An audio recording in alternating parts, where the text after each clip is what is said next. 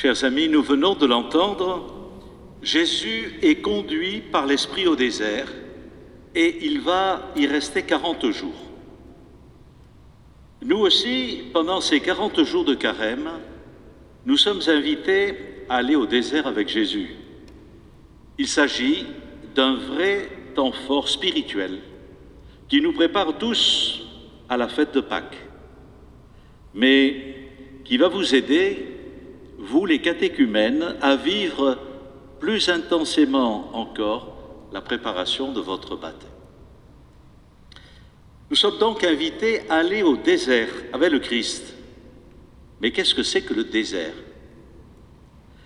Dans nos esprits, le mot désert évoque spontanément ces dunes de sable ou cet univers très minéral que l'on trouve dans certains pays, par exemple dans le sud algérien. Dans la Bible, ce mot, évoquant plus largement tout lieu retiré, a pris au cours des siècles un sens plus symbolique, une signification d'ailleurs ambivalente. Il désigne tout à la fois cet espace où se vit la rencontre la plus intime avec Dieu, mais aussi le lieu où se vit le combat spirituel le plus résolu. Le désert est ce lieu où Dieu attend l'homme veut le rencontrer, nouer avec lui une histoire d'alliance. Celui-ci est invité à quitter son environnement habituel, son univers familier, pour vivre ce moment fort d'intimité avec Dieu. Moïse ne demande-t-il pas à Pharaon, Le Dieu des Hébreux est venu à notre rencontre, accorde-nous d'aller à trois jours de marche dans le désert pour sacrifier au Seigneur notre Dieu. Et le désert, dans l'histoire d'Israël, en est devenu à désigner ce lieu des fiançailles de Dieu avec son peuple. Chez le prophète Osée, Dieu nous dit qu'il ne répudie pas son épouse infidèle, mais qu'il va de nouveau la reprendre et l'amener au désert. C'est pourquoi je vais la séduire je la conduirai au désert et je parlerai à son cœur. Pris par un ministère harassant, Jésus aime pourtant s'arrêter et rejoindre des endroits déserts. Mais lui, nous dit Saint Luc, se tenait retiré dans les lieux déserts et là il priait. Dans cette solitude, Jésus se remet devant son Père vit son intimité profonde de Fils, reçoit de lui son être et sa mission. Il lui rend grâce et il invite ses disciples à entrer dans l'intimité de sa prière et de son cœur à cœur avec le Père. Pendant le carême, nous sommes nous aussi invités à offrir à Dieu, au cœur de notre vie quotidienne, un espace plus large de prière, de rencontre avec lui, de disponibilité à sa présence, d'écoute de sa parole.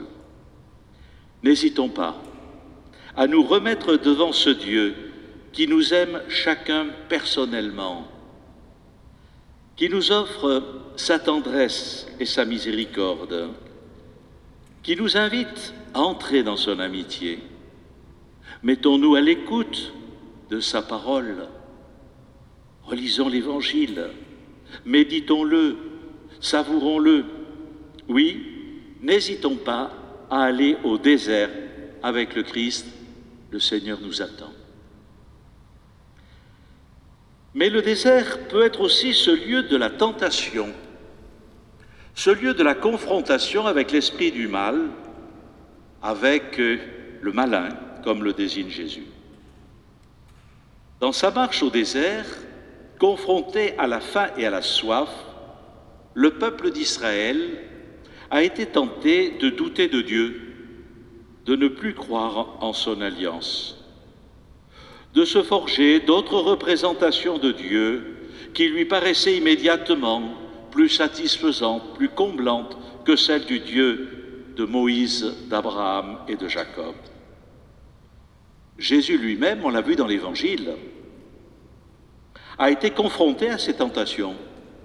Utiliser le spectaculaire, le merveilleux, la puissance, le pouvoir, soi-disant, si on entend ce que dit le tentateur, pour la bonne cause.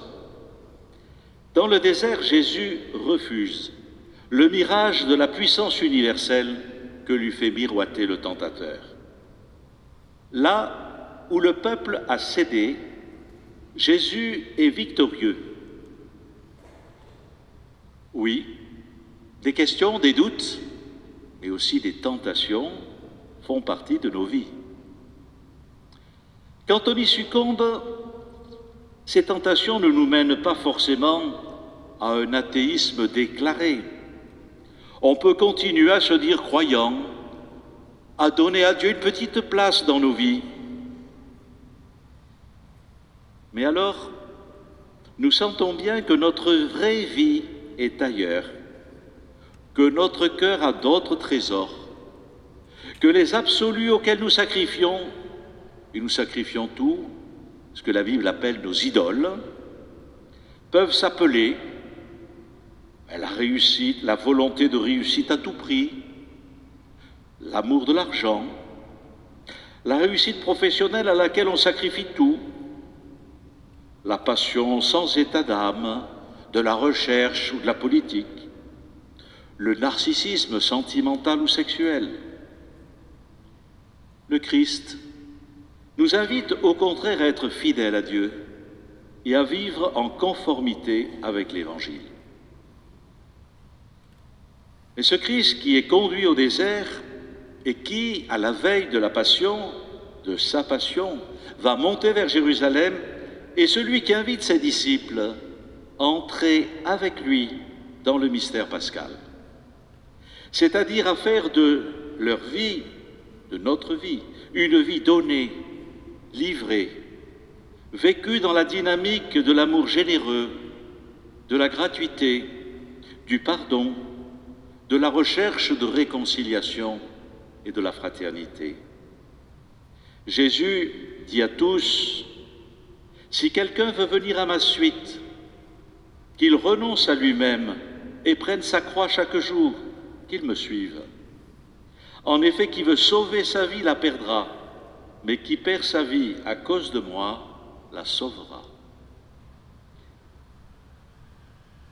Si nous regardons bien notre vie, nous apercevons que souvent, le mouvement premier n'est pas de servir, mais de se servir.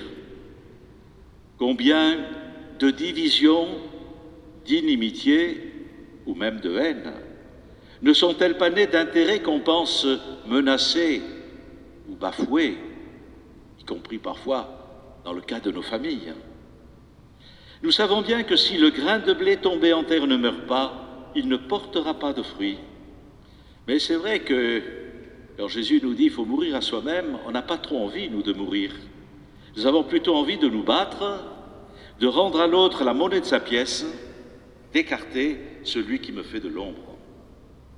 C'est donc un véritable combat que nous avons à mener contre le tentateur, contre celui qui vient nous faire douter de Dieu, douter de nos choix, du bien fondé de notre recherche spirituelle.